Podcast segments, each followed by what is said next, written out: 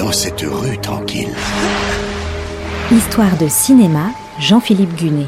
Un mystère se révèle. Coulisses, anecdotes, secrets de tournage. Houston, je n'ai plus le docteur Stone en visuel. Houston, je n'ai plus le docteur Stone en visuel. Redécouvrez les plus grands films autrement. Et une aventure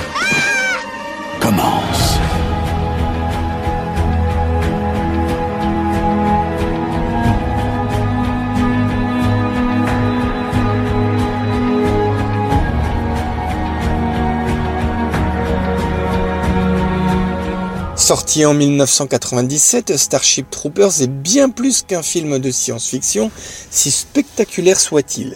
C'est une satire virulente du fascisme, d'autant plus subversive qu'elle vise aussi les Américains.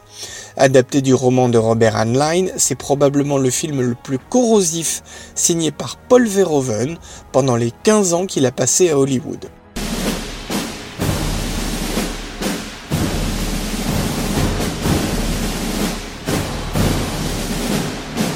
Paul Verhoeven s'est fait un nom dans sa Hollande natale avec ses premiers films, audacieux, dérangeants et même trash. Émigré à Hollywood, il fait sensation dès son premier long métrage là-bas, l'explosif Robocop en 1987. Il est un esprit libre, un réalisateur qui se débrouille toujours pour introduire une dose de subversion dans ses blockbusters, censés être avant tout du divertissement. Mais bon, ne nous dispersons pas. Au début des années 90, Verhoeven signe coup sur coup Total Recall et Basic Instinct. Il enchaîne ensuite avec un échec cinglant, celui de Showgirls en 1995.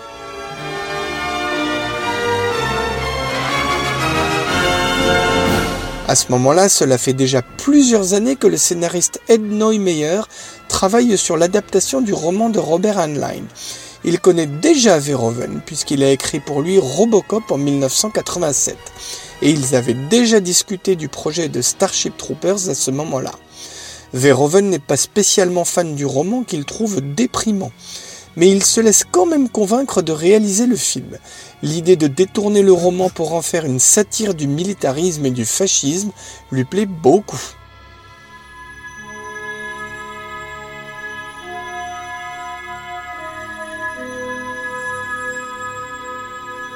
Le scénario, justement, est situé au 22e siècle. L'humanité a colonisé des planètes, mais aussi rencontré de gros insectes hostiles, les arachnides.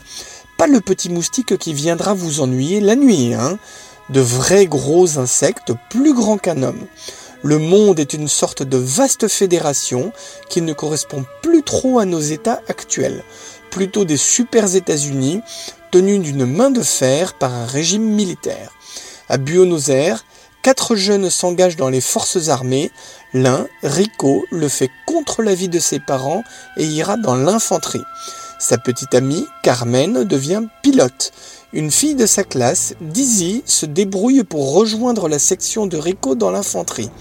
Et le dernier, Karl, s'engage dans le renseignement militaire. Tous se sont rapidement concernés par la guerre contre les arachnides, des expéditions sur des planètes lointaines pour des combats d'une violence inouïe.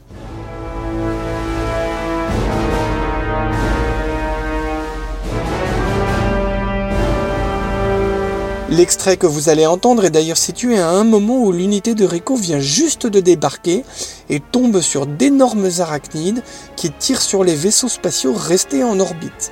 Le temps de se mettre en place et le lieutenant qui commande la section ordonne l'utilisation de fusées, seul à même de tuer des créatures aussi grosses.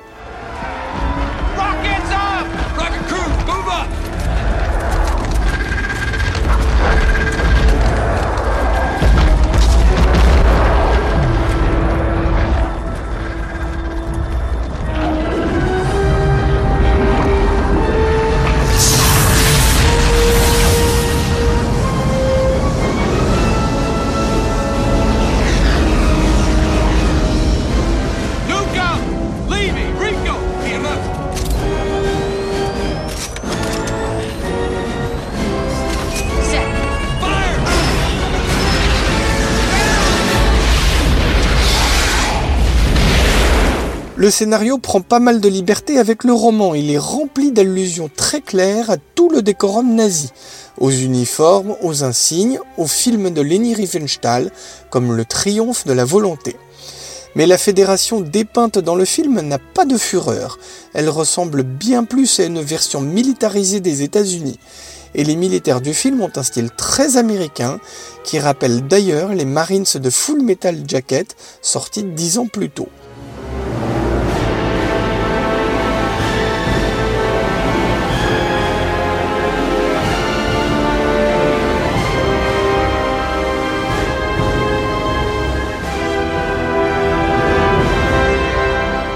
Pour incarner Rico, Verhoeven choisit Casper Van Dien alors âgé de 30 ans.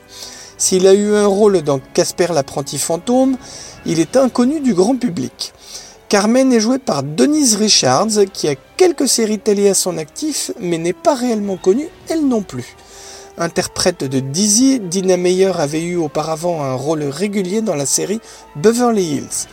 Neil Patrick Harris, lui, joue Carl, le copain de lycée entré dans le renseignement. Il a déjà une carrière qui marche bien, avec deux nominations au Golden Globe, une pour le film Le secret de Clara, une autre pour la série Dr. Doogie. Tous ont en commun leur physique plutôt lisse, parfait pour rentrer dans la parodie de propagande totalitaire.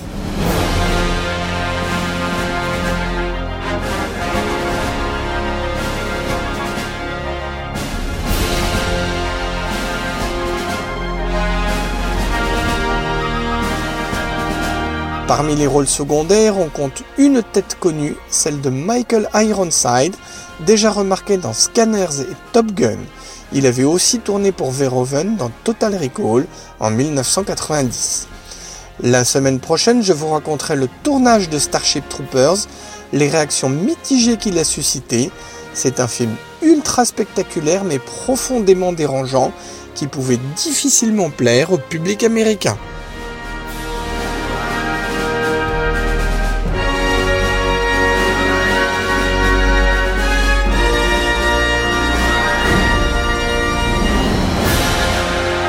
C'était Histoire de cinéma avec Jean-Philippe Gunet, à retrouver chaque semaine et en podcast sur notre site internet artdistrict-radio.com.